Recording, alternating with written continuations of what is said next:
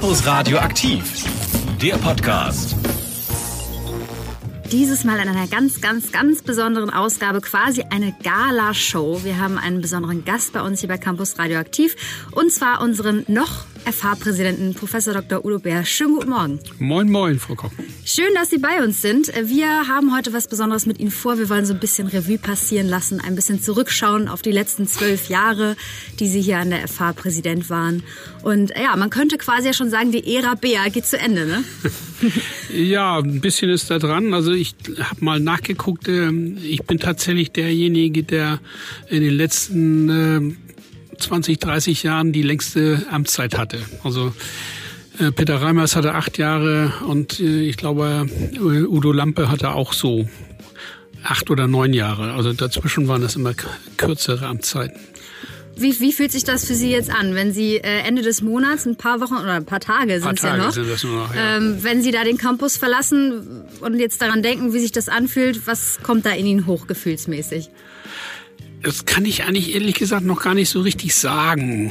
Also äh, ich bin noch mitten im Geschäft, weil wir ja bis gestern mit dem Land immer noch äh, Zielvereinbarung verhandeln. Ähm, der Kanzler ist erkrankt und ich habe auch seine Verwaltung mit am Hals momentan. Und also es ist eigentlich äh, gefühlt wie immer. es ist alles ziemlich voll und ähm, ich habe eine Vorstellung davon, ähm, dass es erstmal so sein wird wie Urlaub. Also das habe ich mir ja immer auch gegönnt. Also und jetzt ist Ferienzeit. Äh, durch Corona werden wir allerdings nicht wegfahren. Das ist dann ja. auch schon wieder ein bisschen anders. Ja, also ich warte mal auf, was äh, da so passiert. Ich habe allerdings auch schon ein paar Termine im Juli. Das habe ich auch schon äh, äh, erschreckend zur Kenntnis genommen, dass äh, da der eine oder andere doch noch wieder also, also erfahrtechnisch oder was steht an? Ja, ja, sind noch Erfahrtermine. Ja. Okay, die dürfen Sie dann auch noch wahrnehmen quasi ja, als ich. Präsident AD.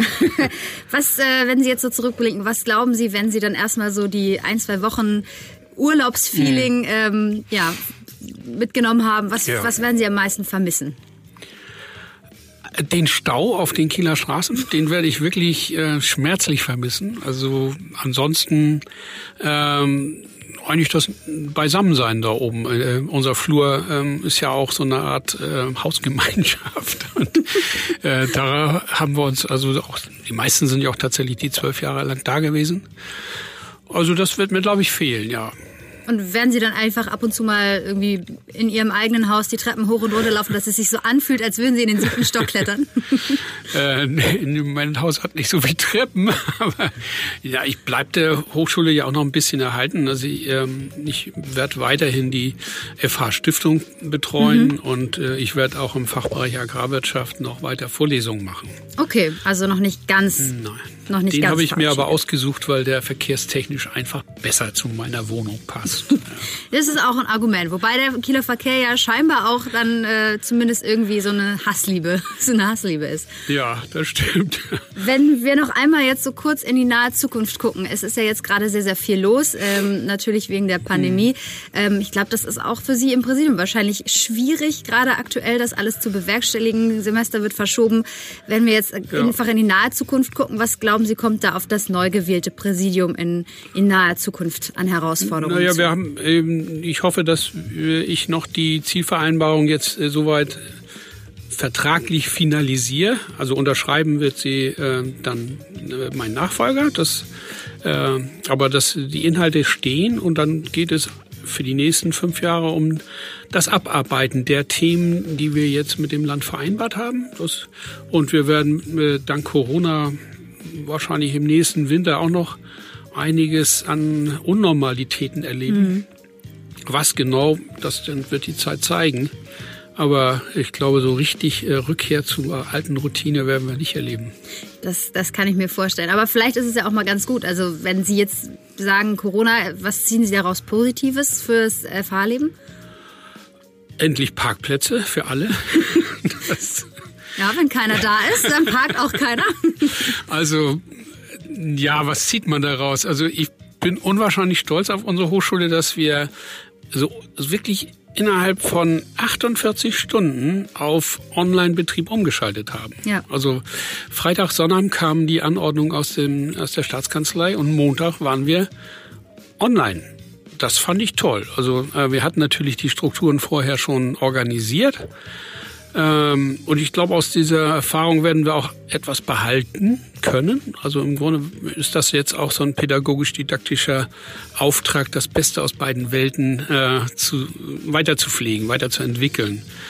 Ähm, das denke ich, geht den Studis so ähnlich. Also äh, einige haben ja da auch richtig Spaß dran gehabt, äh, mhm. im Homeoffice zu lernen. Andere, denke ich, haben wir auch abgehängt, verloren. Äh, um die muss man sich dann auch wieder kümmern und die wieder einfangen.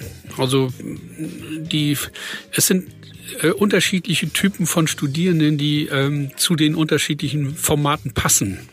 Und äh, ich glaube, äh, ein vernünftiger Mix wird uns in äh, Zukunft stärker machen. Ja, ja, das, das kann ich mir gut vorstellen.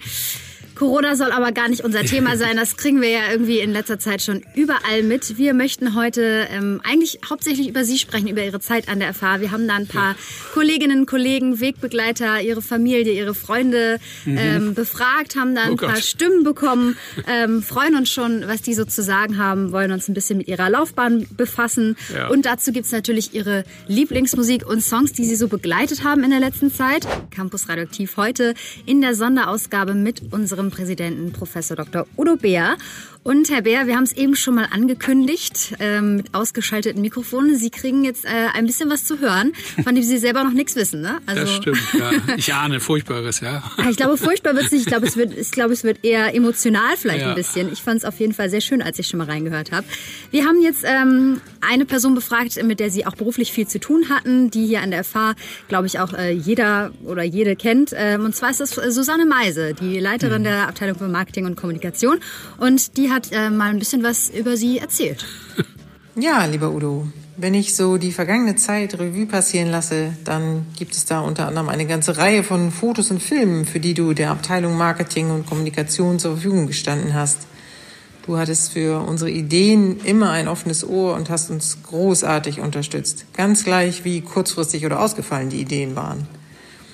Eine ganz besondere Erinnerung wird mir unser Ausflug zum Werner-Rennen auf dem Flugplatz Hartenholm im Sommer 2018 bleiben, wo nicht nur Ministerpräsident Daniel Günther unserem Rennteam Raceyard einen Besuch abgestattet und den Startschuss für ihr Rennen gegeben hat, sondern auch Brösel und Holgi persönlich vorbeigekommen sind, um sich auf dem damaligen Wagen mit ihren Namen zu verewigen. Für den nun beginnenden neuen Lebensabschnitt wünsche ich dir alles erdenklich Gute, Gesundheit und viel Freude auf das, was da noch kommt. Ja, vielen Dank. Ja, Frau Meise, vielen, vielen Dank nochmal. Da muss ich jetzt direkt mal fragen, das Werner-Rennen, das kann ich mir gar nicht vorstellen. Da sind Sie dann mit Sack und Pack, mit dem Team von, von Racer, unserem ähm, ja, Rennautoprojekt hier an der FH. Ja. Frau Meise, Sie sind dann einfach, ähm, haben sich in einen Teambus gesetzt und sind äh, zum Werner-Rennen gefahren. Mit Gummistiefeln und wie sich das gehört? Mhm. Ja, wir hatten äh, äh, den äh, Pressesprecher der Staatskanzlei äh, auf unseren Rennstall hingewiesen und der kam dann auf die brillante Idee, dass man das jetzt hier nicht bei uns in der Halle mal zeigt. Ministerpräsident setzt sich ins Auto. Sowas hatten wir schon mal mit Peter Harry Kassensen gemacht. Ja. Äh, das wäre also nur eine Dublette. Und da war das äh, äh, Rennen in Hartenholm gerade das Richtige. Und wir haben, der Termin war unglücklich, weil das eigentliche Rennen war, das Auto, das war irgendwo in Spanien, glaube ich, im Einsatz. Und wir haben die Alumni aus dem ah. Rennstall dann gewonnen die haben dann die Autos äh, dort also, auch gefahren. Wir hatten ja auch einen Benziner, wir hatten einen Elektrowagen und äh, wir haben auch äh, gegenüber Hamburg, äh, der HAW, haben wir beide Rennen gewonnen. Sowohl äh, Benzin als auch Elektrotechnik und das fand ich auch ganz in Ordnung. Und ähm, wir mussten allerdings ähm, Holgi ein wenig überzeugen, dass er auf dem Elektroauto seine Signatur hinterlässt. Ja, also bei ihm ah. muss es ja stinken und kacheln und das. äh, aber es war ein netter Nachmittag. Da. Sind Sie denn selber auch Fan von den Nirvana Comics? Ja, ich habe sie früher äh, auch gelesen. Nicht? Also die haben ihre Hochzeit ja ein bisschen schon ist ein bisschen äh, bisschen entrückt, ja. ja. aber habe ich gerne gelesen. Also Meister Röhrig und so, das sind ja auch Kultfiguren oder das Fußballspiel das auf dem äh, Blücherplatz. Also es sind ja Highlights einfach und äh, vor der Tür auch noch. Vor der Tür eben auch. Nicht? Also da verbindet man eben was mit.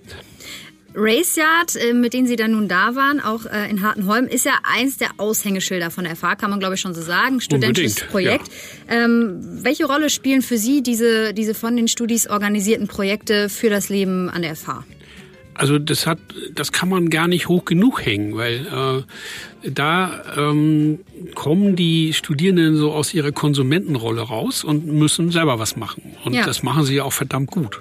Also ich bin eigentlich immer wieder begeistert. Immer da, wo ich auch im Fachbereich Wirtschaft mit Studis zusammengearbeitet habe, ähm, die, die sind unwahrscheinlich belastbar.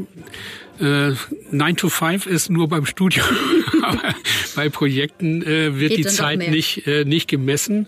Also ich habe ja damals mit den Studis zusammen äh, immer den Firmenkontakttag äh, organisiert, auch als äh, wir noch in, äh, drüben ähm, am Dreiecksplatz waren oder äh, auch hier im Erst, das waren ja zarte Anfänge. Das war also Teil unserer Lehre und heute haben wir daraus eben auch ein Projekt mit ähm, Profit-Charakter äh, hm, entwickelt.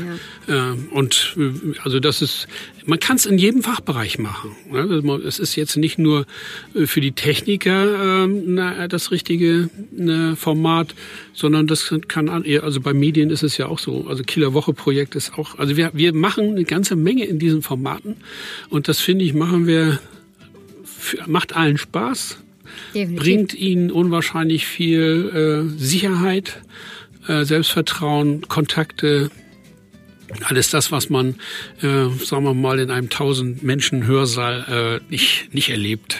Ne? Also ähm, großes Vorbild ist für mich da auch die Universität Aalborg, die ja fast alles in Projekten macht. Mhm. Ähm, da sind wir also, leider aber auch nicht. Curriculäre Inhalte? Ja, ja. Ach so, die machen okay. alles so. Also ähm, das ist für mich langfristig auch eine Überlebensstrategie für die Hochschulen, wenn sie denn Präsenzhochschulen mhm. bleiben mhm. wollen, werden, also bleiben wollen. Äh, wir erleben ja jetzt gerade bei Corona, dass äh, die Lehre im Netz da ist.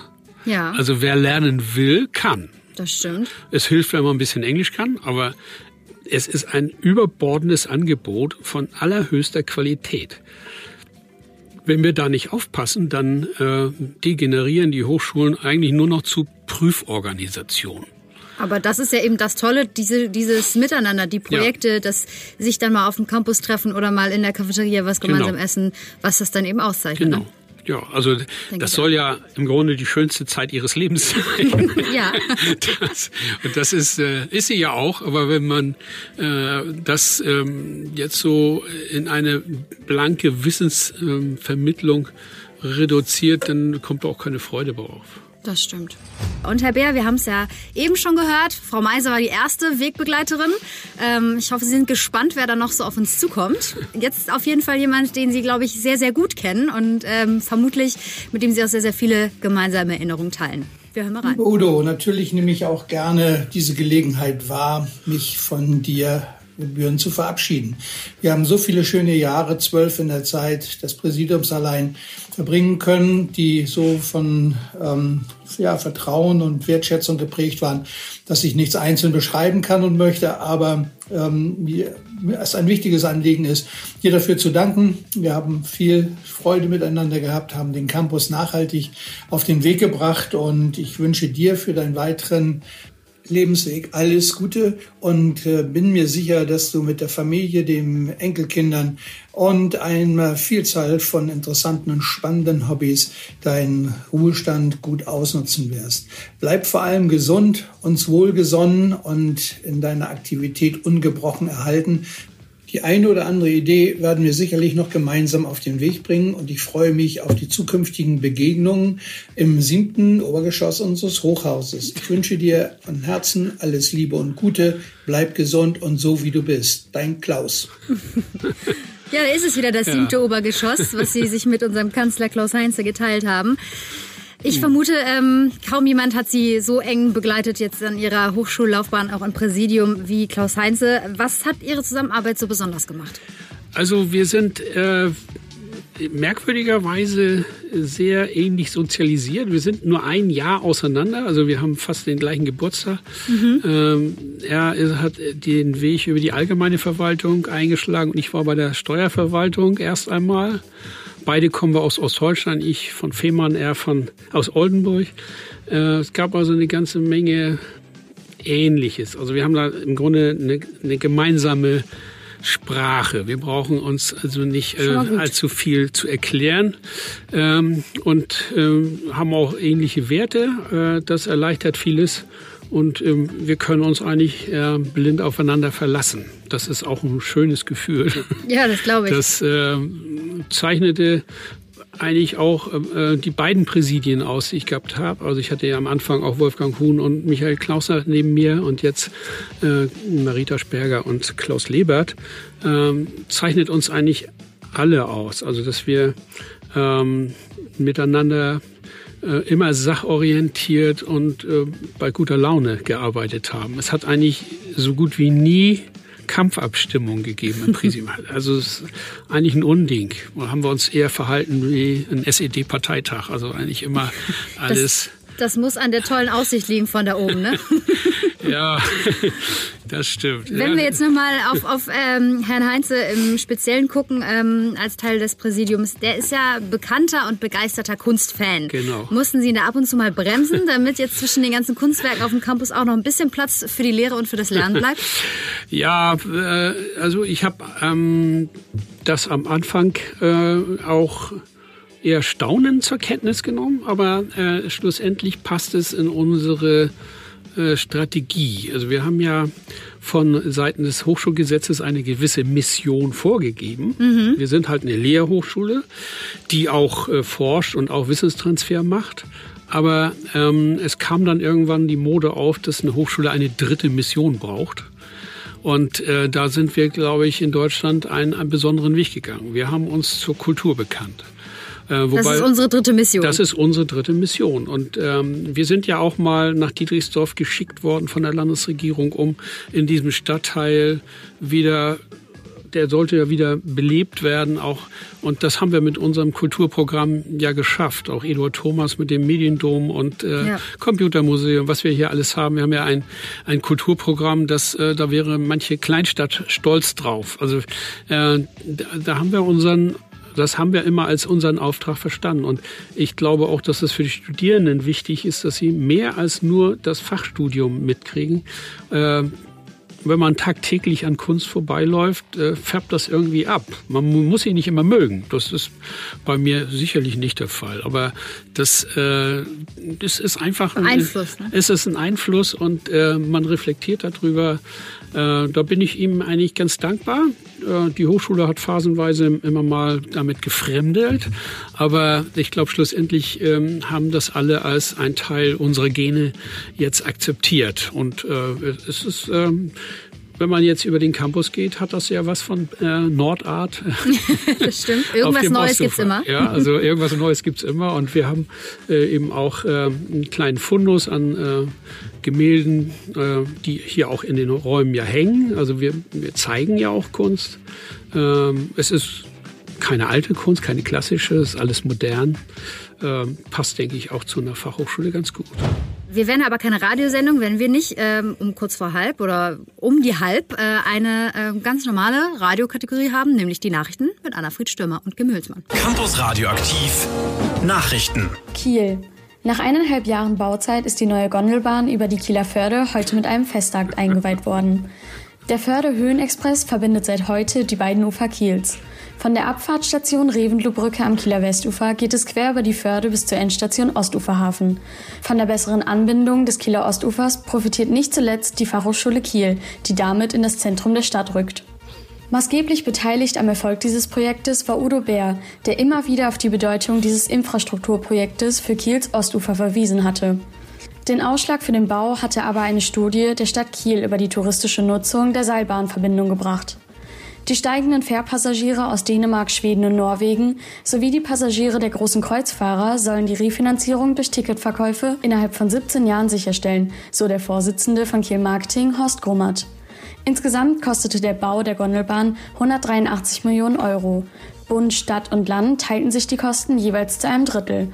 Ministerpräsident Daniel Günther sagte am Rande des Festaktes am Campus Radioaktivmikrofon. Das ist einfach eine Erfolgsgeschichte jetzt äh, über die letzten Jahre, äh, die äh, insgesamt wirklich auch nicht zu toppen sind. Im Moment ist unsere Außenreporterin Anna-Fried Stürmer für uns live vor Ort an der Abfahrtsplattform Westufer.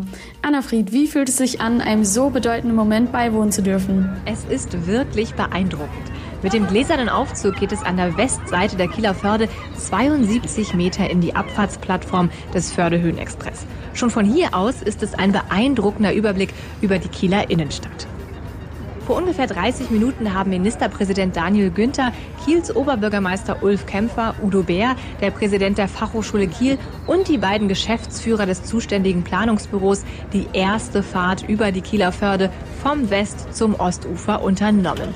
Nun dürfen auch die Kieler Bürger die aufregende Fahrt über die Förde wagen. Die Warteschlange geht dabei, ja, es ist unglaublich, man sieht das hier hinten. Die Warteschlange geht bis in die Nähe des Bahnhofs. Jeder will einfach am Eröffnungstag dabei sein, wenn Kiel eine neue Attraktion zu bieten hat. Sechs Personen passen jeweils in die 38 Gondeln und die Fahrt in luftiger Höhe dauert ungefähr fünfeinhalb Minuten. Wir haben mal ein paar Besucher befragt, was sie zu der neuen Kieler Attraktion sagen. Die neue Seilbahn ist einfach mega.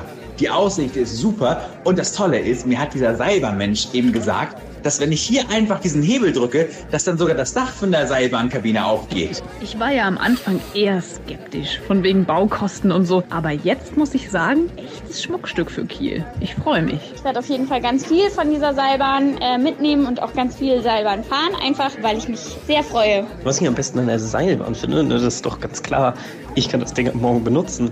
Dann muss ich nicht immer nur mit dem Schiff rüber zur FH fahren. Nee, ich kann auch nur die Schiffe von oben sehen. Ich freue mich schon, wenn ich da im Sommer bei strahlendem Sonnenschein rübersetzt und eins der großen Kreuzfahrtschiffe unter mir durchfährt. Das sieht doch einfach nur super aus. So viel als erstes Stimmungsbild hier von der Westuferstation Reventlowbrücke zurück ins Funkhaus zu Gina. Campus Radio aktiv, das Mitmachradio der FH Kiel. Ja, das ist jetzt vielleicht noch ein bisschen in die Zukunft gegriffen, aber was würden Sie denn dazu sagen, Herr Bär? Also äh, der, der Bericht spricht mir voll aus dem Herzen. Äh, zu den Kosten bin ich allerdings optimistischer. Das kriegen wir billiger. Das kriegen wir wirklich billiger. Äh, Im Verhältnis zur, zu ähm, also schienengebundenen Fahrzeugen ist dies, äh, das Seil wirklich erheblich kostengünstiger. Ähm, energetisch wesentlich sparsamer, äh, auch was die Geschwindigkeit äh, von Ost nach Westufer angeht, auch schneller. Also es verbindet lauter Vorteile gegenüber anderen Verkehrsarten. Sie haben das wirklich schon richtig durchgeplant, ne? Äh, ja, Professor Franke hat das ja mit seinen Studierenden damals mal auch in einem kleinen Projekt äh, gemacht. Äh, und der hat mir ja den Floh auch ins Ohr gesetzt. Also, und seitdem verbreite ich ihn. Aber äh, es sind noch nicht genügend Flöhe. Die äh, müssen wir noch mal in ein Zuchtprogramm gehen. Also das, das, das ist also eine Ihrer Missionen, die Sie jetzt im Ruhestand vielleicht noch mal ein bisschen überdenken ja, und äh, aber anpacken. Kiel, Kiel ist schon ein harter Brocken, was sowas also. ja, das äh, kann ich mir vorstellen. Wir hoffen aber, vielleicht wird es ja irgendwann noch mal ähm, ja, ein außergewöhnliches Verkehrsmittel zur FH reicht Ja. uns ja nicht. Ne? Wer, wer eine Fähre haben kann, der will auch noch eine Seilbahn. Logisch. Oder ein Tunnel und äh, Oder alles. das. Oder, Wir äh, schauen aber noch mal kurz in eine andere Stadt. Sie sind ja auch musikalisch an dem, was Sie uns hier mitgebracht haben, äh, zu hören, ja sehr breit aufgestellt. Der nächste Song ist Amsterdam. Äh, was verbinden Sie damit? Amsterdam ist für mich einfach eine ganz tolle Stadt. Ich mag die Stadt. Äh, ich mag auch die Holländer, die Art, der, Art und Weise der Holländer, Sachen anzugehen. Die Holländer, finde ich, haben äh, nicht, sind ja auch ein, ein, ein sehr diverses Völkchen, aber sie haben immer eine Fokussierung auf äh, bestimmte Projekte. Sie, sie wollen innovativ sein. Also dieses absolute, uneingeschränkte Bekenntnis, äh, unter die fünf äh, innovativsten Nationen der Welt zu kommen, das habe ich aus Deutschland so nicht gehört. Also aus Schleswig-Holstein äh, auch sowieso nicht. Aber das äh, ist, ähm, das bewundere ich an denen. Und sie haben das ja auch in der Geschichte gezeigt, dass sie eigentlich immer vorneweg mit dabei waren. Und die Stadt ähm, ist einfach äh, von der Lebensart, von äh, der Kultur, von also auch der Mischung aus äh, botanischem Garten bis in äh, Vergnügungsmeile ist alles da. es äh, äh, ist ja, also ich fühle mich da sauwohl. Und äh, jetzt gibt es schon wieder einen Wegbegleiter, ähm, der jetzt auch gerade kürzlich erst selbst ins Präsidium gewählt wurde. ähm, auch ein uns sehr gut bekannter, nämlich ähm, Professor Dr. Tobias Hochchef, der Leiter des Campusradios, der hat auch mal was zu Ihnen gesagt. Nun soll sie zu Ende gehen, die Präsidentschaft von Udo Beer. Während meiner Zeit an der Fachhochschule Kiel gab es nie einen anderen Präsidenten. Lieber Udo, das sind große Fußstapfen, die du uns allen hinterlässt. Auch wenn ich in Hamburg aufgewachsen bin, war deine unprätentiöse nordische Art schon eine Erfahrung, manchmal auch eine Zumutung, oftmals aber eine Bereicherung. Vielleicht liegt es aber auch an mir, dass ich das so sehe. Schließlich schlägt bei mir manchmal das rheinisch-katholische Gemüt meines Großvaters durch. Ich erinnere mich noch sehr genau an unser erstes Gespräch. Ich lebte mit meiner Familie in Großbritannien und war zu Berufungsverhandlungen nach Kiel gereist. Ich hatte extra noch mit vielen Kolleginnen und Kollegen mich informiert, wie diese ablaufen. Ich hatte einige Vorstellungen und Argumente zurechtgelegt, mich auf längere Verhandlungen vorbereitet. Es sollte alles ganz anders kommen. Du standst am Fenster und hast von deinem Büro aus auf die Förde geblickt. Dann hast du mir erklärt, wie es in der FH so läuft und wie die Bedingungen sind. Damit waren die Verhandlungen abgeschlossen. Hätte ich nur einen besseren Draht zu Ursula von der Leyen, ich würde vorschlagen, dass du zusammen mit Michel Barnier die Gespräche mit Großbritannien über den Brexit führst. Für die EU wäre es ein voller Erfolg. Ich wünsche dir und deiner Familie alles Gute. Bleib uns erhalten. Wir werden deinen Rat, deine ruhige und überlegte Art, aber auch deine lakonischen Bewertungen gebrauchen können. Alles Gute, mach's gut. Vielen Dank. Ja, Herr Hochscher sagt schon, ähm, scheinbar ähm, war das äh, keine Ausnahme, dass Sie damals so kurz und knapp die Verhandlungen ähm, von Herrn Hochschers ähm, Berufung irgendwie äh, abgekürzt haben. Ist das Ihre Art, so zu verhandeln? Ja, wir haben nichts zu verhandeln. Es ist relativ einfach. Ja, wir sind eine Fachhochschule äh, und die Kollegen, die hierher kommen, müssen das wissen, dass sie äh, hier keinen wissenschaftlichen Apparat bekommen, keine, äh, keine Sekretärin, keinen Hiwi, kein Assi. Ja, also äh, mhm. das kann man, die Verhandlung kann man dann ja dann relativ kurz und schmerzlos durchführen. Also man muss es denn ja nicht in dieser Drastik vorführen, aber äh, so im Grunde ist das die Botschaft, ja. Und äh, die Kolleginnen und Kollegen, die hierher kommen, kommen auch nicht wegen des Geldes, sondern meistens ist es ein Mix aus äh, mehr Freiheit, mhm. mehr Freizeit auch, aber vor allen Dingen äh, eine Entflechtung von Personalverantwortung, äh, von Budgetverantwortung und ähnlichem.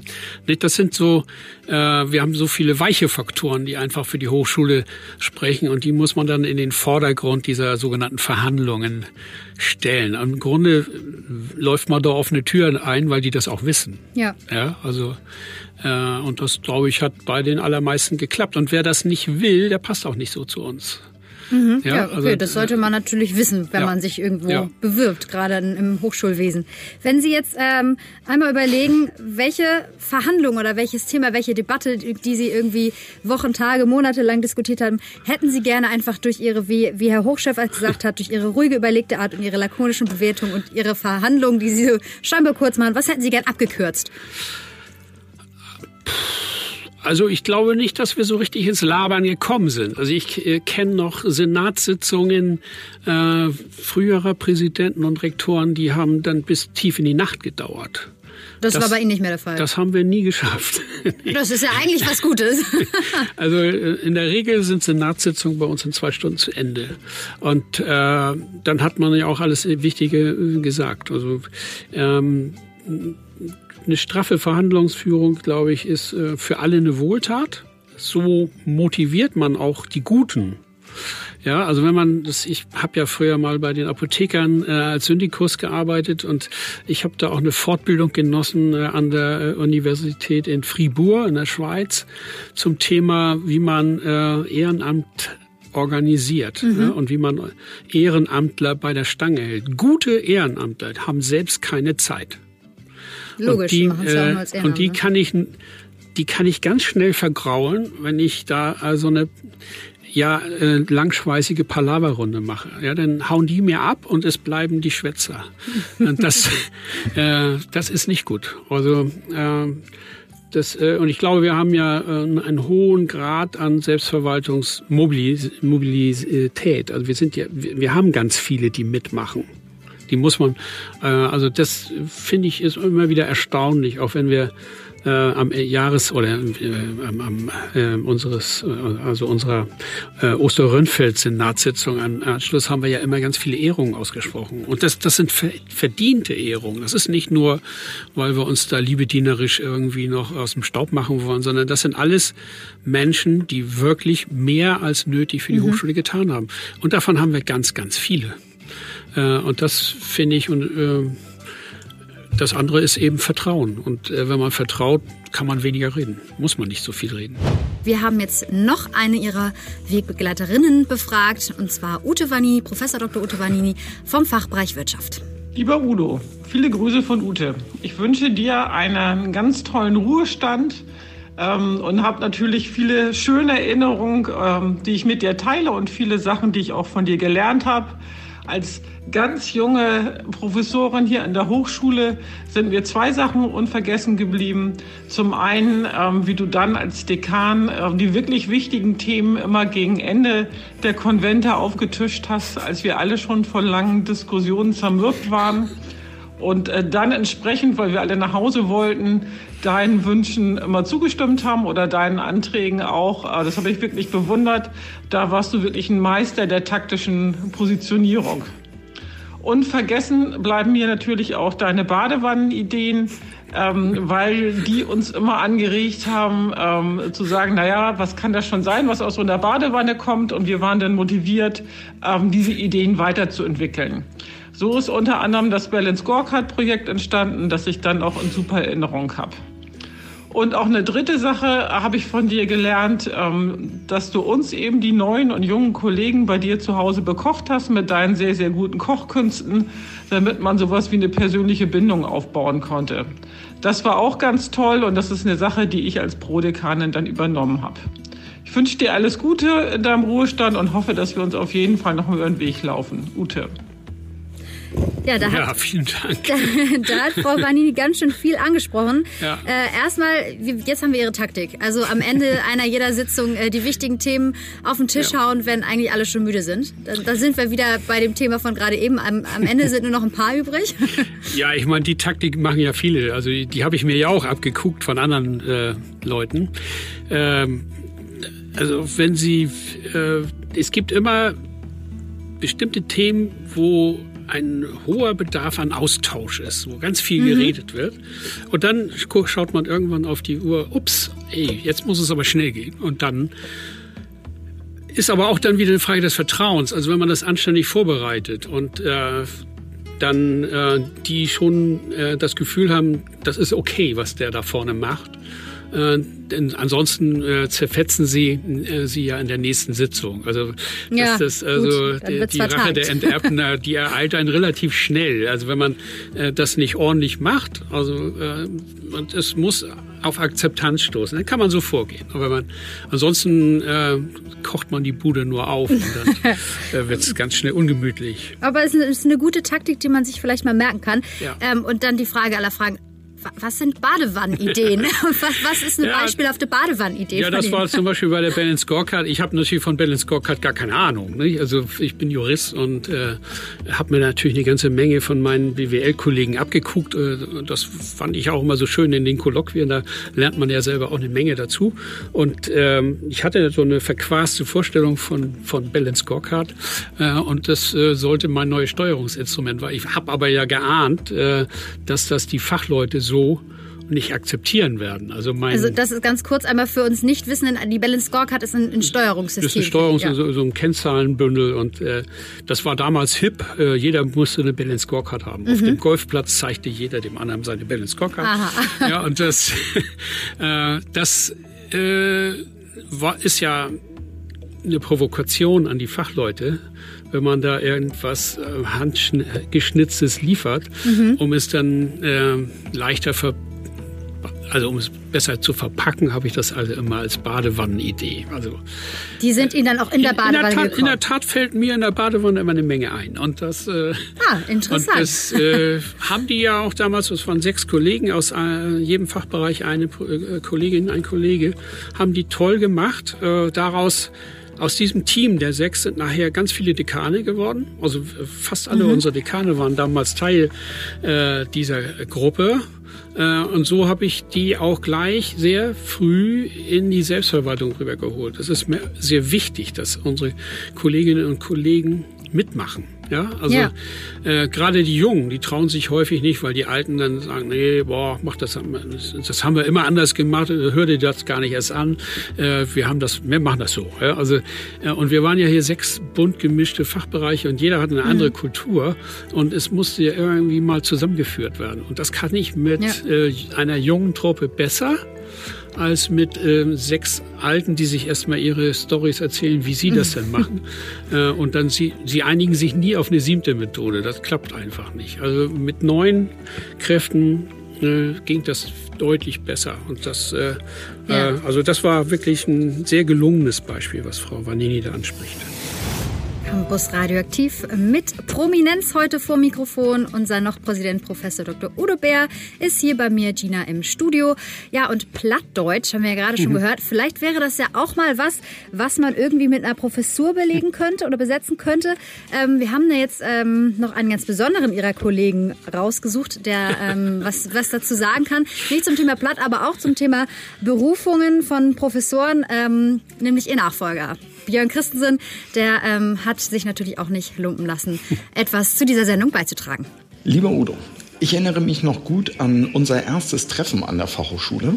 Ähm, du hast mit mir ein Auftaktgespräch geführt, wie du es mit allen neu zu berufenden Professorinnen und Professoren immer geführt hast. In diesem Gespräch hast du mir erklärt, dass deiner Meinung nach es eigentlich entbehrlich ist, für solche Fächer wie Statistik und Mathematik, also propedeutische Fächer, extra eine Professur zu besetzen. Deiner Meinung nach könnte man diese Fächer auch gut durch Lehrkräfte für besondere Aufgaben oder Lehrbeauftragte unterrichten lassen. Ich war in dem Augenblick natürlich ziemlich irritiert, denn ich saß ja vor dir als neu zu berufender Professor für genau diese Fächer. Ich habe dann geantwortet, dass ich dir da grundsätzlich zustimmen würde, aber dass dies auch für andere Fächer gelten könnte, so zum Beispiel für das Wirtschaftsrecht. In dem Augenblick, als ich es ausgesprochen hatte, rutschte ein wenig mein Herz in meine Hose, denn ähm, ich saß ja vor dir, meinem neuen Präsidenten, und ich dachte, das sei vielleicht etwas respektlos gewesen. Du hast herzlich gelacht und hast gesagt, ja, vom Prinzip habe ich recht, hast es mir nicht übel genommen und das war der Auftakt für eine, wie ich fand, über viele Jahre sehr, sehr vertrauensvolle Zusammenarbeit. Für mich war es äh, lange undenkbar, dass die Hochschule nicht von dir geleitet werden würde. Und nun habe ich die vertrauensvolle Aufgabe und die Pflicht, ähm, deine Aufgabe zu übernehmen. Das mache ich sehr gerne. Dabei haben sich gerade die letzten Monate dadurch ausgezeichnet, dass wir uns sehr intensiv ausgetauscht haben. Du hast mir den Übergang ganz angenehm, offen und ehrlich gestaltet. Besser kann man sich das, glaube ich, eigentlich nicht wünschen. Dafür möchte ich dir ganz, ganz herzlich danken. Ich wünsche dir nun für den wohlverdienten Ruhestand alles Gute und ich glaube, unsere Wege werden sich noch sehr häufig kreuzen. Ja, das ähm, war Ihr Nachfolger, Herr Christensen. Ja, auch Ihnen herzlichen Dank. ich glaube, da ähm, müssen wir gar nicht so viel zu sagen, dass ähm, er ein geeigneter Nachfolger ist. Davon gehen wir einfach mal von aus. Ich möchte Sie aber fragen, was Sie dann dazu bewogen hat, so ein propedeutisches Fach dann doch mit einer Professur zu besetzen.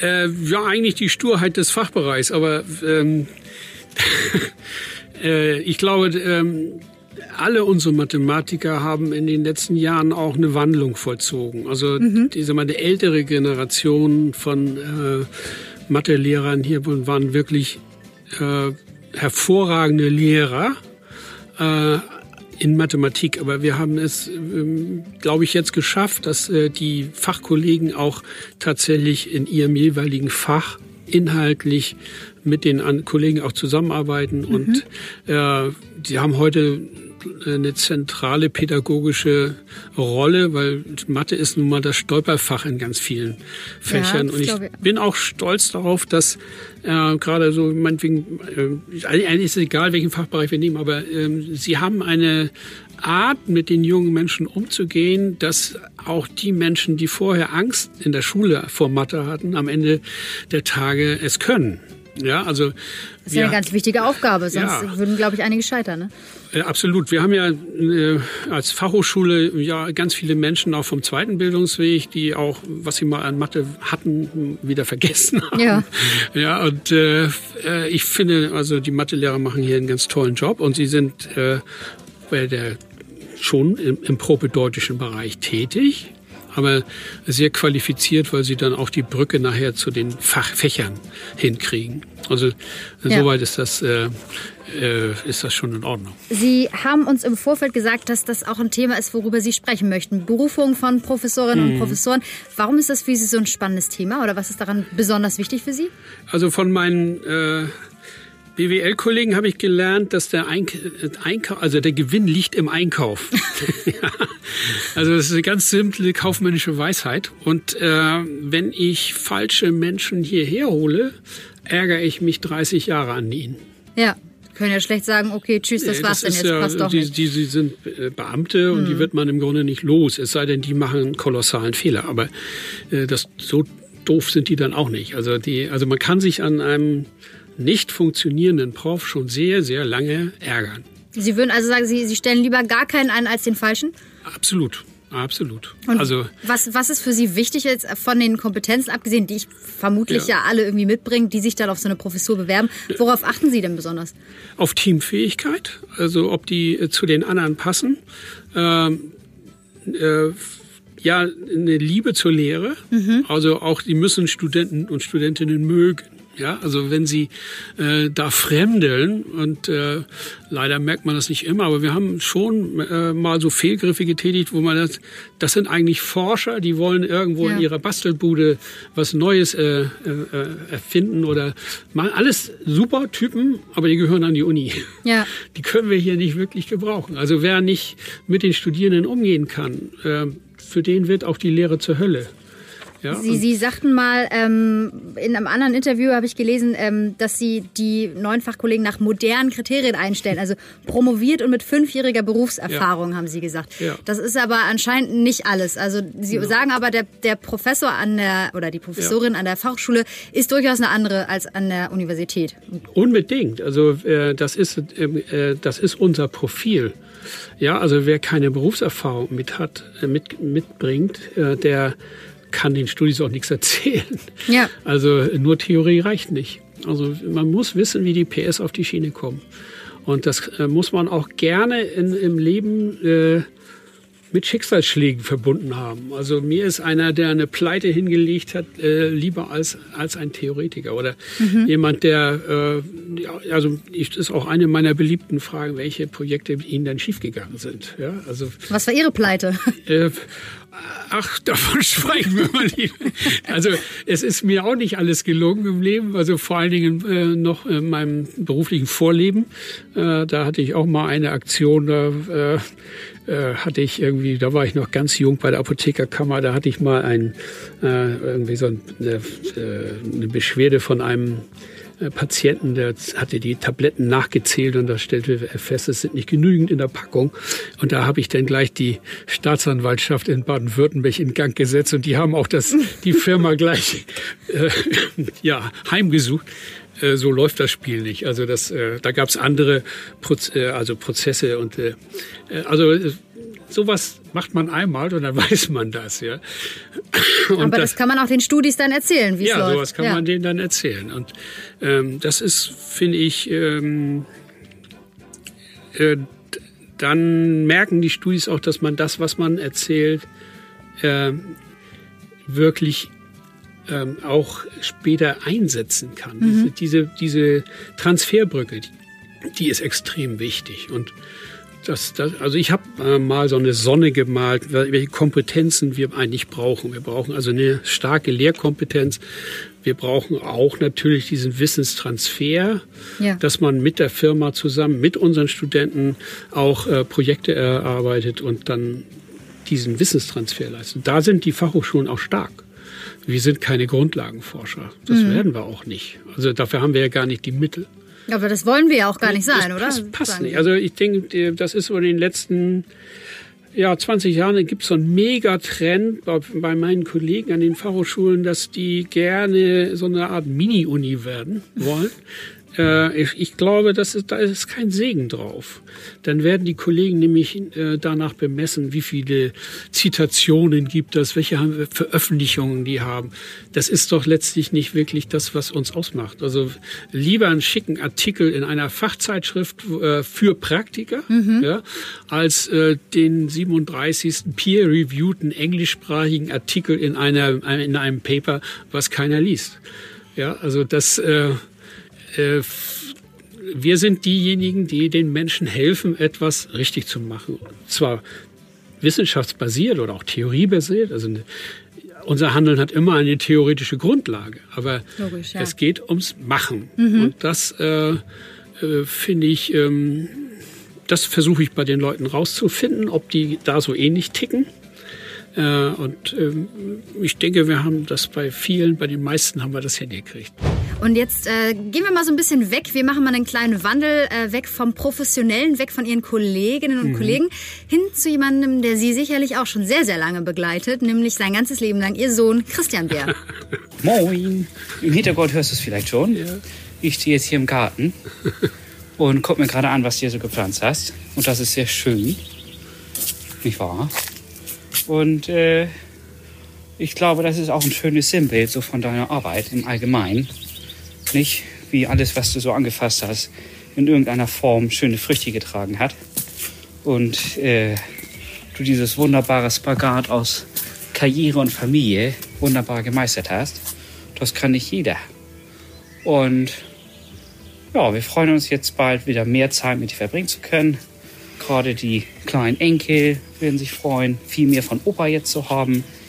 Das wird, glaube ich, eine ganz schöne Sache. Und dass du auch vielleicht ein bisschen mehr Zeit hier in diesem neuen Garten verbringen könntest. Das wäre sehr schön. Genau, da freuen wir uns jetzt drauf. Und dann lass dich mal schön abfeiern. Du hast es dir verdient. Und damit genießt dann den Rest der Radioshow, würde ich sagen. Nicht? äh, tschüss. Tschüss. Ja, da hört man auf jeden Fall das Norddeutsche raus, ne? Hat er sich überhaupt besonders Mühe Ihr Sohn, der hat auch an der FH studiert. Ja, das ähm, stimmt. Wer hat denn da wen überredet? War das eher so ein Papa, ich will jetzt auch an die FH? Oder war das nee. eher so ein Sohn, du kommst jetzt aber nee. auch hierher? Nee, also das hat sich organisch entwickelt. Äh, ich glaube, er hatte erst ganz andere Ideen, aber er hat dann äh, ein soziales Jahr gemacht mhm. äh, in Berlin bei äh, einer kirchlichen Einrichtung und hat dort so als äh, Mädchen für alles eben gerade auch im Medialen eine ganze Menge machen dürfen. Und da hat er äh, Blut geleckt und, äh, und dann hat er ja, mich gefragt irgendwann, wo man sowas denn studieren kann. Und da muss ich ja dann sagen, dass wir das auch haben und äh, dass wir das auch nicht schlecht machen. Also das, das äh, deshalb äh, ist er dann.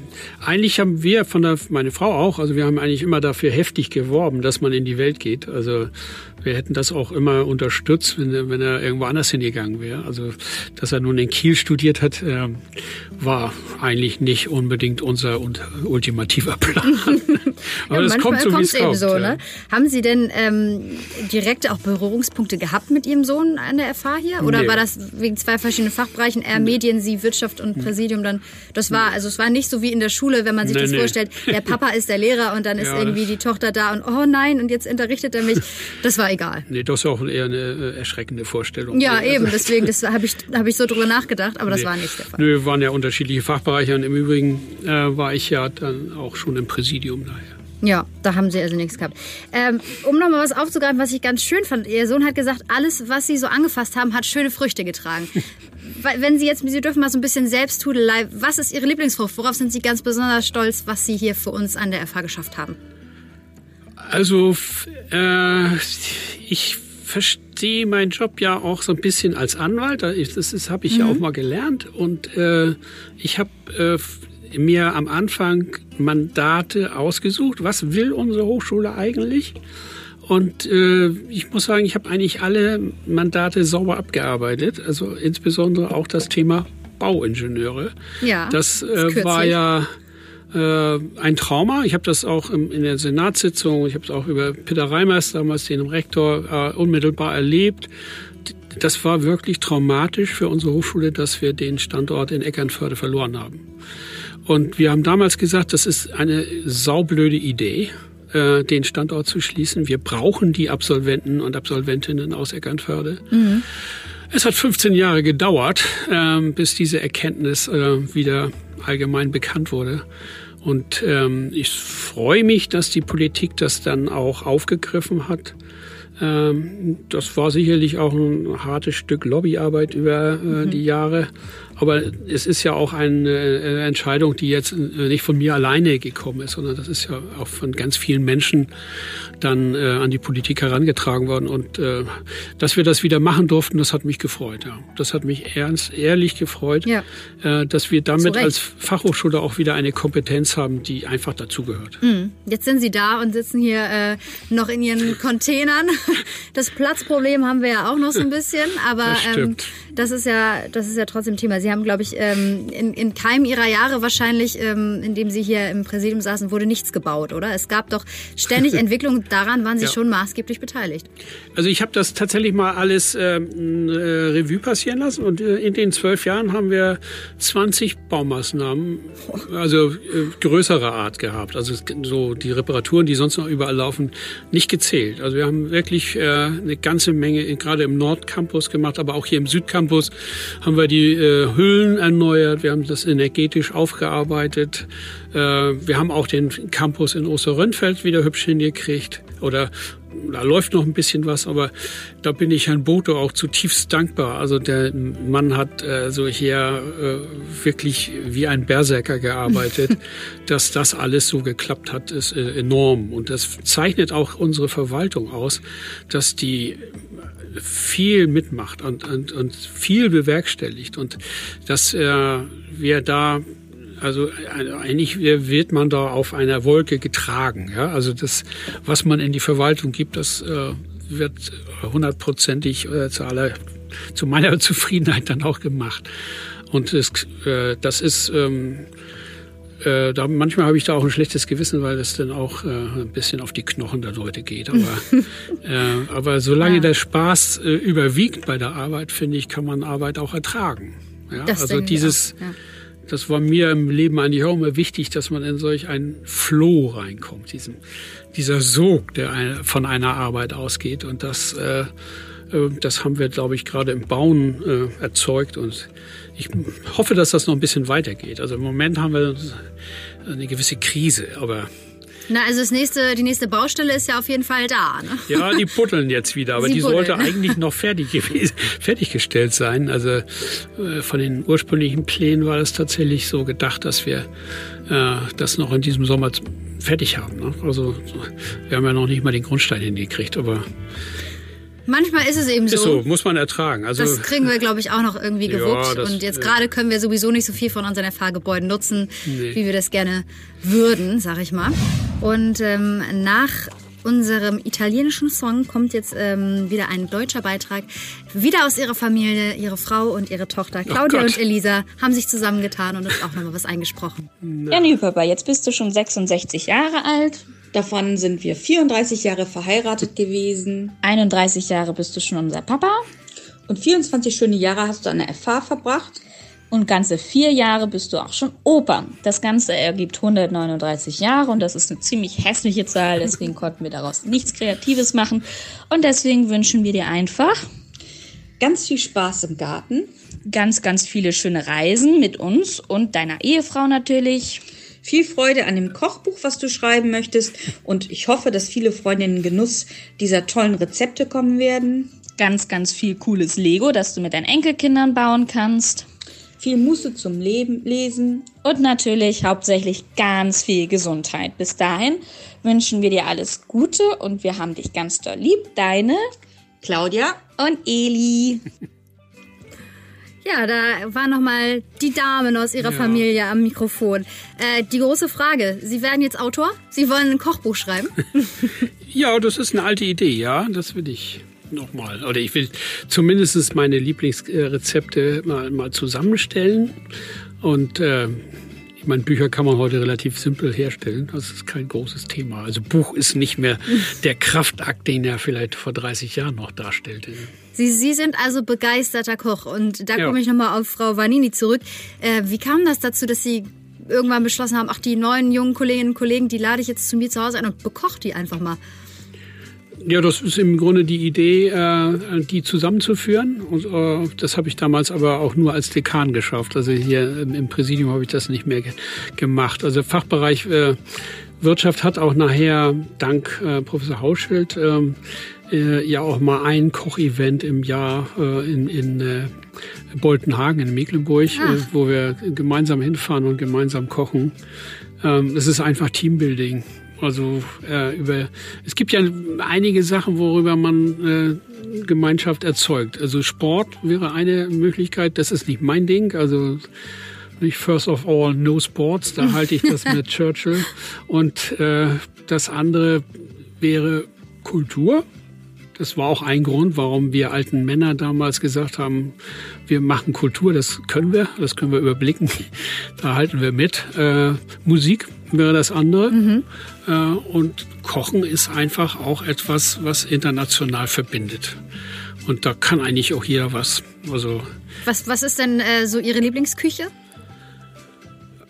Kann ich eigentlich gar nicht so sagen. Also es ist eher phasenweise. Also ich mag die italienische Küche einfach. Also ich halte die italienische Küche für die weltbeste, Mhm. äh, aber auch die chinesische hat äh, absolut gute äh, Rezepte und die französische äh, gilt ja formal als die beste. Aber ähm, ich, ich habe so ein paar Lieblingsrezepte aus der Provence. Das ist dann so die Schnittmenge Italien, Frankreich. Also das äh, also ich habe, also ich bin gespannt, was das wird. Also es ist ja so ähnlich wie mit ihrer Musikliste.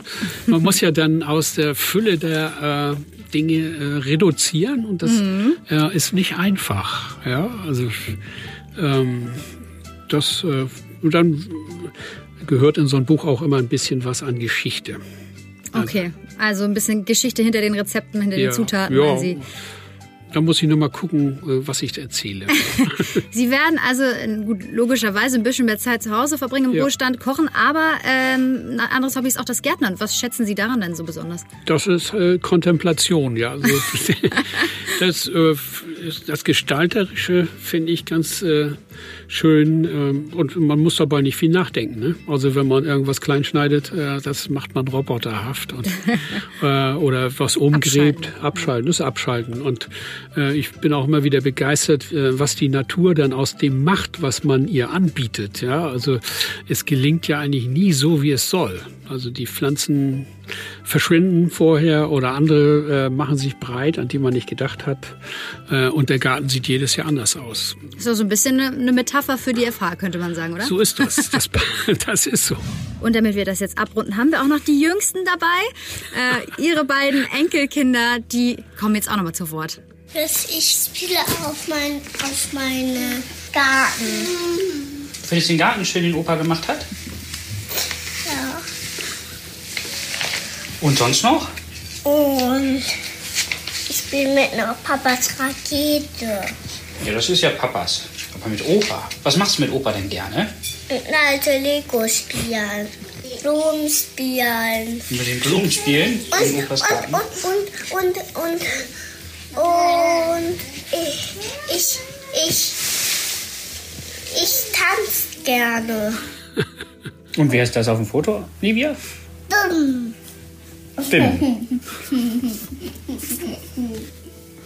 Bam.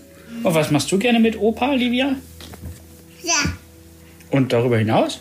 ja, Ah ja. Und was spielt ihr gerne mit Opa? ja, Und was macht ihr gerne bei Opa? ja. Oben. Ich sag oben. Oben. Und wie kommen wir zu Opa, Livia? Ui. Bumm. Aber auch mit dem Fahrrad. Bumm. Fahrrad.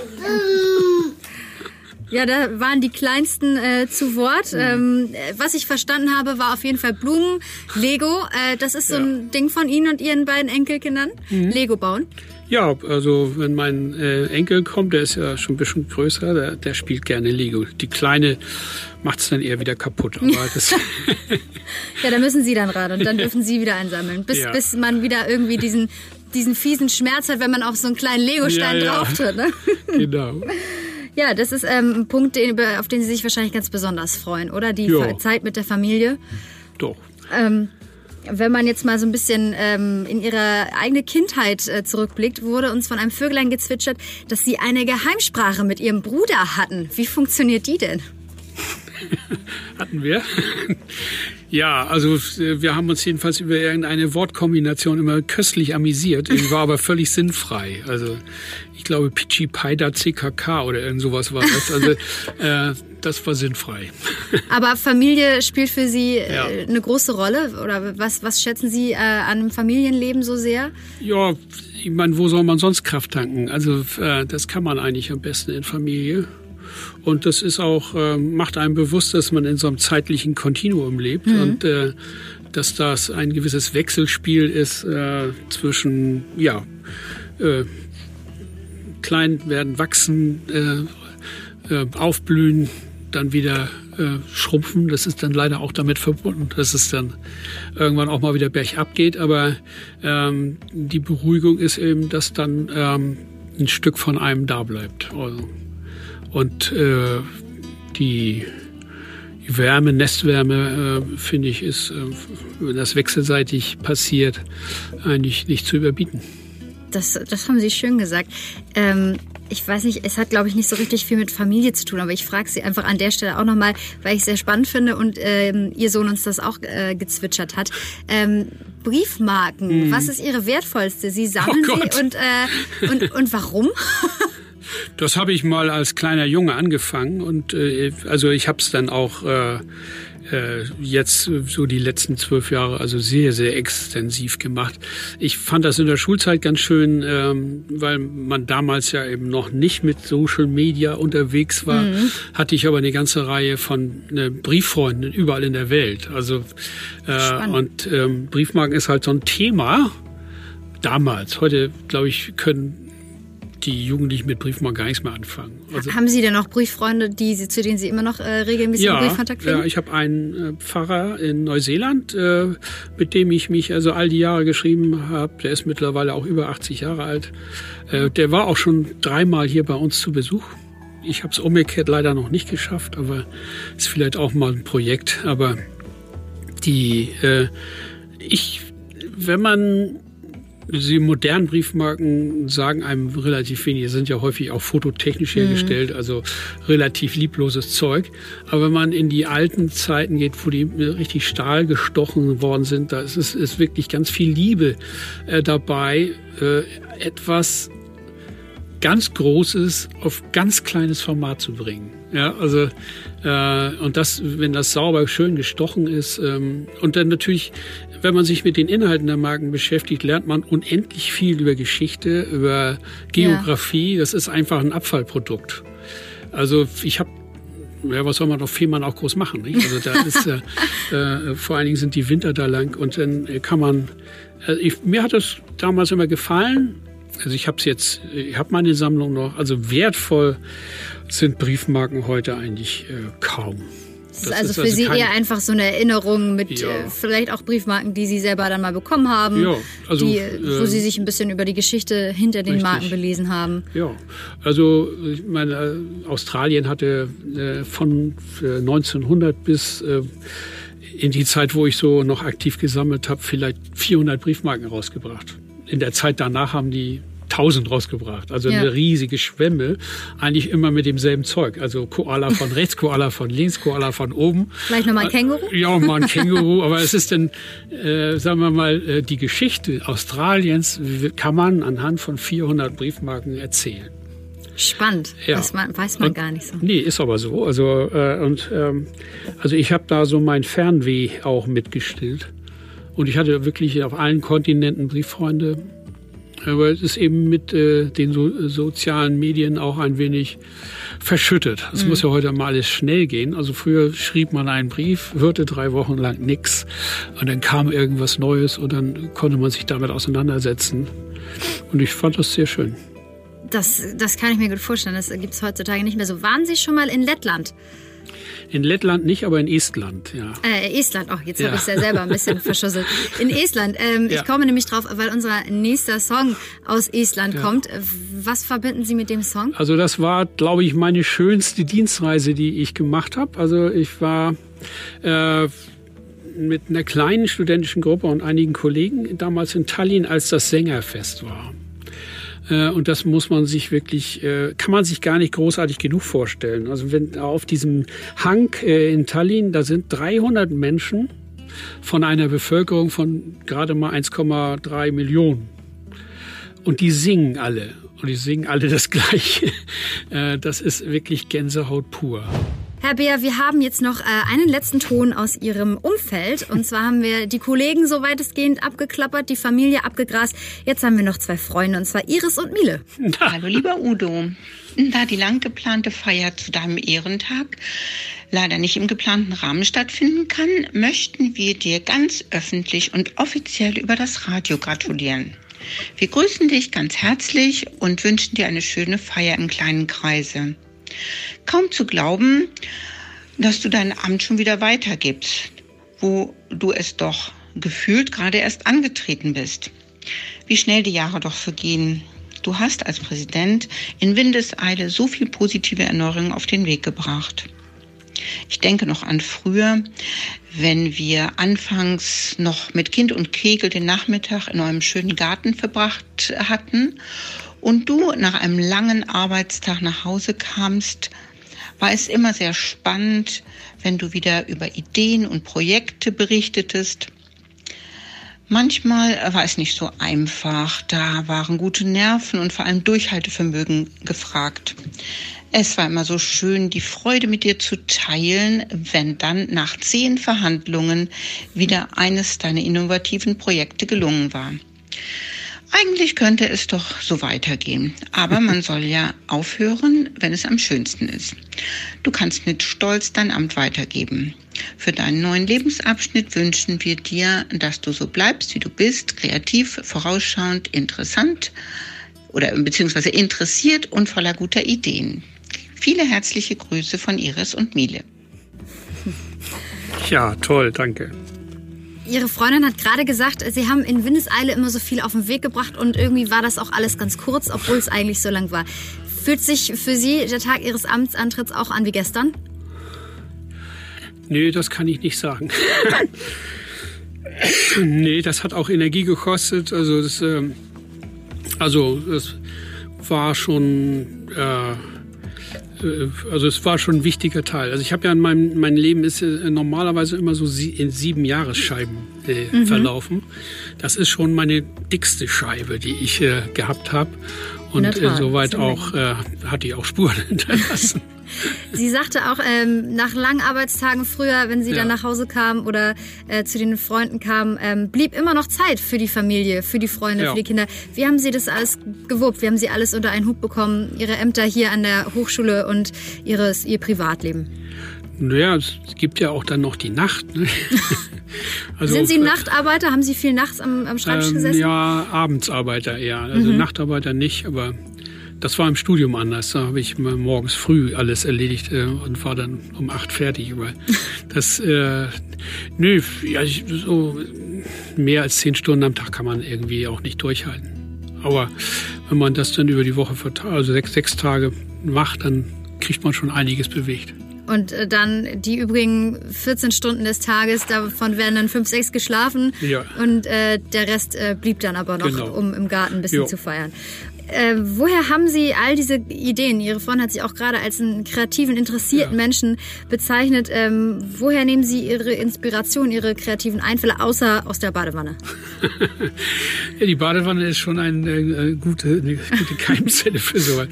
Ja, im Grunde äh, muss der Setzkasten an, an äh, äh, Ideen nur groß genug sein, dann muss man die nur wild kombinieren. Nicht? Also man mhm. kann da auch systematisch rangehen. Also äh, was äh, ich hier an unserer Hochschule so schätze, ist, dass äh, Ideen auch auf fruchtbaren Boden fallen. Also gerade der Fachbereich Medien hat ja, ähm, das war mir manchmal sogar schon unheimlich, mit welcher Geschwindigkeit hier die Prüfungsordnung geändert wurden.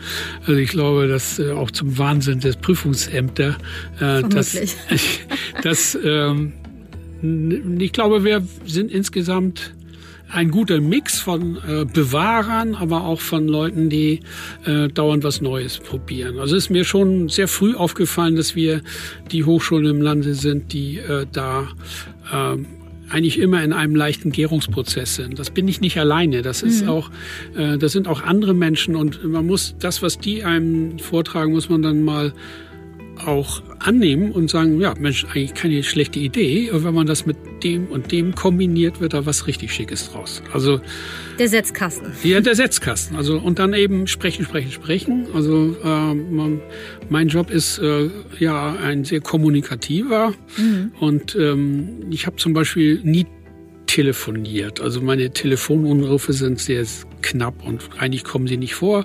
Warum? Weil Sie lieber alles in Persona geregelt genau, haben? Genau, also ich regel das eigentlich immer face to face. Ja. Und äh, Stefan Schneider hat übrigens mal bei uns am Fachbereich Wirtschaft so ein Projekt gemacht, wie die Kommunikation an unserer Hochschule läuft. Weil eigentlich wollte ich irgendwas äh, schrecklich Digitales hören. und äh, dabei kam heraus, äh, dass wir eigentlich immer noch in der Steinzeit leben und äh, dass wir äh, den Stuhlkreis. Ja? Also die äh, Face-to-Face, was nicht Face-to-Face kommuniziert wird, ist nicht kommuniziert. Ja. Ja, also dann, äh, äh, deshalb muss man immer wieder mit vielen Leuten sprechen. Ja, es geht wahrscheinlich auch viel verloren, was man irgendwie ja. über seine Einfälle hat an Ideen, wenn man das irgendwie noch durch verschiedene Medien jagt. Ne? Das ist ja auch irgendwie ja. was Positives an, an unserer Fachhochschule hier, dass wir das, das eben auch ich. überhaupt können, dass wir jetzt äh, nicht so riesengroß sind, dass wir ja. den persönlichen Kontakt gar nicht mehr pflegen können. Wir sind halt alle auf einem Haufen, mit Ausnahme unserer Agrarier, mhm. aber da bin ich ja auch äh, zumindest im Wintersemester einmal die Woche immer hingefahren, weil ich da auch Lehre mache. Ja. Äh, also die, denke ich, fühlen sich auch nicht abgehängt oder so, sondern brauchen auch ihren Platz da drüben. Ne? Ja, die, die sind äh, schon, äh, die sind schon in Ordnung. Also äh, die äh, haben sich genauso eingebracht wie alle anderen Fach. Aber hier ist ja. natürlich noch ein Stück weit einfacher, äh, immer von einem Fachbereich zum nächsten zu gehen. Oder wir haben ja auch ähm, strukturelle ähm, Plätze, wie, ja. wie eben Dekanerunde oder der Senat oder die Ausschüsse. Ähm, man muss die dann nur leben. Jetzt geht es nochmal um ein Thema, was Sie uns vorgeschlagen haben, nämlich ähm, Sie haben das einfach nur so hingeschrieben, hm. wie macht man wir? Und ich habe gedacht, na, was meint er wohl damit? Meinen Sie das Kunstwerk bei uns, äh, bei uns hier quasi vor der Tür am Gebäude? Da steht ja auch dick, wie macht man wir? Oder geht es einfach Ihnen um das äh, Wir-Gefühl, was wir hier an der FH haben? Ja, das, äh, äh, da treffen sich der Kanzler und ich. Äh, er drückt es künstlerisch aus und ich äh, habe versucht, durch andere äh, Maßnahmen äh, einen, einen Teamgeist hier reinzukriegen. Mhm. Also klang ja vorhin schon an, dass man mit den jungen Professoren äh, was gemeinsam macht, aber und wir haben äh, schon relativ am Anfang meiner Zeit äh, für die Jungprofessoren ein äh, Fortbildungsprogramm gemacht. Okay. Die treffen sich in den ersten zwei Jahren einmal im Monat ähm, und ähm, lernen sich untereinander kennen, lernen mhm. die Hochschule kennen, also unsere Strukturen, so banale Sachen wie Dienstrecht bringen wir denen auch nochmal bei, aber es sind eben auch äh, Anregungen für gemeinsame Forschungsprojekte, ja. Transfersachen und, und, und. Also, dass die äh, im Grunde von vornherein äh, als Angehörige des gesamten Campus sich verstehen. Das ist so eine Sache, äh, was ich auch sehr schnell eingeführt habe, war ja, waren die interdisziplinären Wochen, mhm. Die, wenn man denn mitspielt, äh, unwahrscheinlich viel Spaß machen und einem einen bereichern. Äh, wenn man nicht mitspielt, ja, Pech gehabt. Also da kann man, denen kann man da nicht helfen. Aber äh, ist vielleicht auch gut so, dass da eher die äh, Leute äh, dann hingehen, die gefordert werden wollen, die gefördert werden wollen. Äh, und äh, ich finde die Einrichtung bis heute in Ordnung. Wir haben auch in der Prüfungsverfahrensordnung diese interdisziplinären Elemente reingemacht, damit man mal über die Fachbereichsgrenzen mhm. Weggeht. Äh, was uns natürlich äh, noch fehlt, wäre vielleicht so mal ein Musikverein hier irgendwie was, also ein Chor oder äh, Theater. Also Theater fehlt uns auch. Also Kultur sind wir momentan ein bisschen einäugig, ja, also äh, es ist eben jetzt mehr darstellen, bildende, äh, Darst äh, Quatsch, es ist äh, ja äh, Skulpturen und, und Bilder, also. Ich wollte gerade äh, sagen, also da sind Sie auch schon bescheiden. Kultur haben wir schon, nur, schon, ja, nur nicht darstellen die, so richtig. Die, äh, die anderen Elemente, die, die könnten wir noch aufbauen, aber da braucht man eben Promotoren. Mhm. Also ich mach's nicht, aber dann äh, da braucht man dann Menschen, die sagen, ja Mensch, so wie Kai Redmeier da seine Band hat oder äh, früher äh, gab es auch oben beim Fachbereich SG äh, mal eine kleine Musikgruppe. Mhm. Also äh, wir als Präsidium muss ich dafür nur immer die äh, Freiräume schaffen, damit das geht. Ja. Ja und was Sie aber ja in der Vergangenheit viel getan haben ja, das so verstehe ich Hochschule auch. Hochschule ist ein Ort äh, der Freiheit, wo man was machen kann, wo mhm. man sich ausprobieren kann und äh, die, die Hochschule hinterher auch in guter Erinnerung behält. Das soll ja kein Zwangsort sein, wo man nur gequält wird. Also das, ähm, also das schaffen wir als Hochschule glaube ich, immer noch ähm, nicht perfekt. Also, aber an manchen Studiengängen ist es wirklich äh, toll entwickelt. Ähm, das erkennt man dann ja nachher in der Alumnikultur. Mhm. Und ähm, vielfach äh, kristallisiert sich das eher immer am Studiengang als an, an dem Fachbereich oder der Hochschule als Ganze. Aber ich glaube schon, dass viele mit Stolz auf ihre Hochschule äh, schauen und äh, Sie hoffentlich auch. Ja, aber unbedingt. ja. Abschließend jetzt nochmal, was, ähm, was wäre so für Sie jetzt das größte Ziel oder Ihr persönlicher größter Wunsch, ähm, wo es mit der Fachhochschule jetzt in den nächsten Jahren hingeht? Also äh, wir haben mit dem Zukunftsvertrag für, zumindest für die Zeit bis 2027 schon mal den Pfad äh, verhandelt. Und wenn der sauber abgearbeitet wird, hätten wir schon eine Menge geschafft. was, was ist auf dem Pfad zu sehen? Oder also an, an mit, sagen wir mal, mit 95-prozentiger Wahrscheinlichkeit äh, kriegen wir Architektur. Okay. Ähm, wir, wir, verstärken uns noch ein bisschen im Bereich äh, soziale Arbeit, also äh, andere Formate, wir Online-Lehre äh, stärker machen. Wir werden auch einige berufsbegleitende Studiengänge, ja. glaube ich, machen. Ähm, wir werden auch internationale, das Thema Internationalität ähm, sollten wir nochmal frontal angehen. Wir hatten mal eine Zeit, wo wir ganz viele Inder hier hatten äh, mhm. für das Informatikstudium. Ähm, das hat dann bei uns zu einer gewissen Überlast geführt. Äh, das muss jetzt nochmal durchdacht werden, damit das nicht wieder passiert. Aber im Grunde war das eine tolle Sache. Und äh, Internationalisierung auch das Rausgehen, aber eben auch Internationalisierung auf dem Campus mhm. äh, ist eine Aufgabe für das nächste Präsidium. Ich weiß das bei Tobias eigentlich auch in guten Händen. Ich glaube mal, er ja. wird sich dem Thema widmen. Äh, und das äh, macht uns auch äh, zukunftstauglicher in den nächsten Jahren. Schön, schönes Schlusswort. Herr Beer, äh, es war, war mir eine große Freude. Es hat sehr viel Spaß gemacht, mit Ihnen zu sprechen. Vielen, vielen Dank, dass Sie hier waren. Bitte gerne. Ich hoffe, es hat Ihnen auch ein bisschen Spaß gemacht, ja, mal einmal durch Ihr äh, Hochschulleben und auch ein bisschen Privates mhm. durchzugehen und ähm, ein bisschen Revue passieren zu lassen. Ja, wir ähm, hoffen, dass wir Sie noch das ein oder andere Mal hier an der Hochschule sehen, was so. ja aber der Fall sein wird. Auf jeden Fall in Osterrönfeld, haben Sie ja vorhin schon gesagt. Und ähm, ja, auf jeden Fall wünsche ich Ihnen äh, einen ganz tollen Ruhestand, mhm. äh, viel Zeit mit den Enkelkindern, die freuen freuen ja. sich schon aufs Lego, Zeit zum Gärtnern und ich freue mich schon aufs Kochbuch. Ja, das kann man, das wird epochal. Lieber Herr Bär, zwölf Jahre in der Leitungsfunktion als Präsident dieser Hochschule, das ist eine gewaltige Lebensleistung. Ich konnte Sie damals als sehr junger Kollege von Anfang an mit begleiten, später als Dekan des Fachbereichs Informatik und Elektrotechnik. Und ich muss sagen, was aus dieser Hochschule in diesen zwölf Jahren geworden ist, das ist gewaltig von einer, sage ich mal, sehr kleinen oder mittelständischen bis hin zu einer sehr vielfältigen, ich denke mal mittlerweile zu den Top Ten gehörenden Hochschulen in Deutschland, was die Größe zumindest angeht. Ähm, das ist sehr schön gewesen, diese Entwicklung mitzubegleiten. Und ich denke mal, es ist auch ein Ort für unsere Studierende, wo man sich wirklich wohlfühlen kann. Und das gilt auch hier für die Mitarbeiterinnen und Mitarbeiter. Vielen Dank dafür. Ich wünsche Ihnen jetzt für Ihren Ruhestand zunächst einmal, dass Sie sich ein bisschen erholen können. Aber ich habe ja auch schon gehört, Sie wollen ja weiter, oder Sie haben es auch mehrfach gesagt, weiter auch hier der Hochschule verbunden sein. Dafür wünsche ich Ihnen viel Kraft und vor allen Dingen auch Lust und vielleicht auch ein bisschen eher die Sachen zu machen, die einem mehr Spaß machen als das andere. Insofern freue ich mich, dass man sich hier wieder immer wieder mal sehen wird und wünsche alles Gute. Ihr Christoph Weber. Campus Radio aktiv, der Podcast.